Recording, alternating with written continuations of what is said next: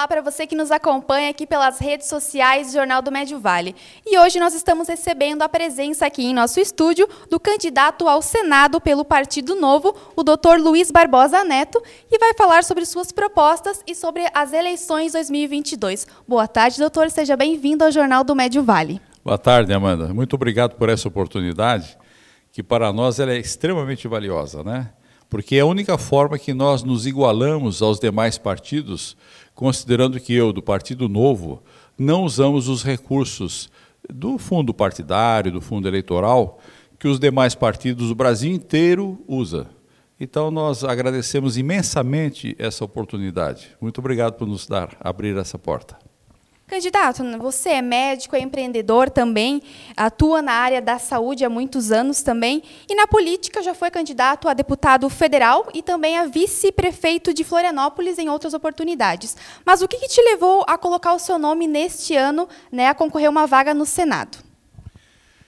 Olha, há 30 anos, 35 anos, eu adormeci para a política como a maioria dos brasileiros. O que aconteceu então é que nesse tempo todo, enquanto eu trabalhava muito e pagava impostos, como todos nós fazemos, esse serviço que eu deleguei a outras pessoas para que fizesse da melhor maneira possível, que era o serviço público, né, a, a política brasileira, enfim, ela eu achava que estava sendo bem realizado. E agora, depois de 35 anos, olhando o país que nós herdamos desses 30 anos que se passaram, é péssimo, está muito abaixo da nossa expectativa.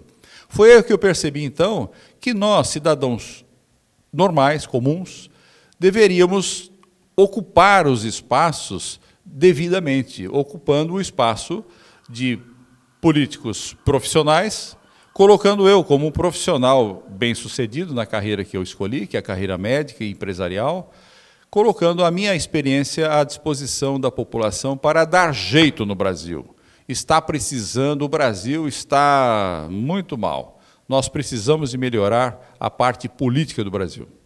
Candidato, e assim como os demais candidatos né, do próprio Partido Novo, o senhor não fará uso do fundo eleitoral, não está fazendo, né? E caso seja eleito, vai abrir mão dos chamados privilégios do cargo. Você poderia falar um pouco mais sobre isso?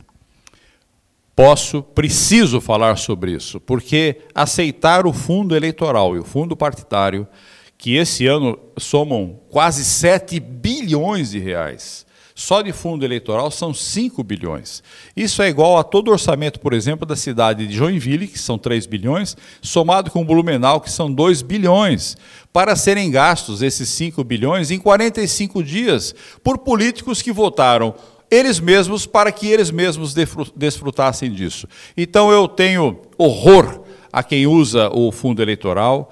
Recomendo que os eleitores não votem em quem usa o fundo eleitoral e já abrimos mão.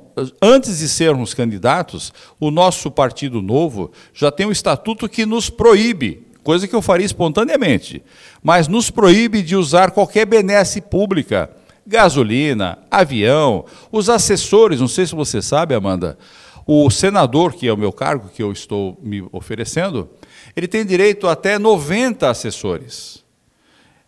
90 assessores, senhores. Isso é uma grande empresa, não tem isso daí. Ou, no máximo 10, 12 assessores. Um deputado federal pode ter direito a 50 assessores. O Gilson Marques, que é dessa região, tem 12 assessores. Os, os, nossos deputados estaduais têm quatro, cinco assessores. Então não precisa de gastar dinheiro público dessa forma que é. É uma falta de respeito com o cidadão brasileiro. Fundo eleitoral, fundo partidário, quem usa está cometendo uma imoralidade. Candidato, a gente ouve muito aqui na nossa região, principalmente, os empresários e também a própria comunidade né, de Santa Catarina, eh, que, que o nosso Estado precisa ter uma voz mais ativa em Brasília. E caso você seja eleito, você pretende né, ter esse pulso firme né, e trazer, cobrar uh, mais uh, uh, recursos e as demandas prioritárias aqui do nosso Estado?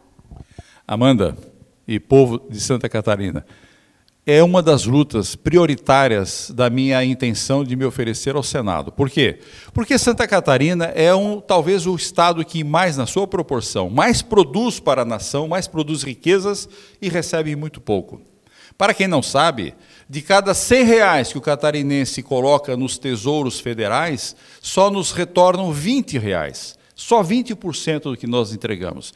Os outros 80% vão para estados que às vezes usam de forma indevida. Tem estados do Nordeste que recebem 300 vezes mais do que eles deram. Nós recebemos só 20% que nós demos. Então, nossa proposta é, uma vez no Senado, estudar muito a viabilidade de um novo pacto federativo, de forma que dê ao Estado de Santa Catarina uma governança maior. O Estado é que decide melhor como usar as riquezas que nós produzimos. Isso exige a necessidade de, que o Senado faça essa viabilidade. Inclusive, um, um, um deputado estadual do Novo está faz, fez uma PEC para que o Senado Federal estude isso, já que o Senado, o Senado Federal, o, o Congresso Nacional não se move nessa direção. O, a própria Santa Catarina, através do Partido Novo, é que está tomando essas in iniciativas. Então, o Pacto Federativo Novo é o que nós precisamos para o nosso Estado.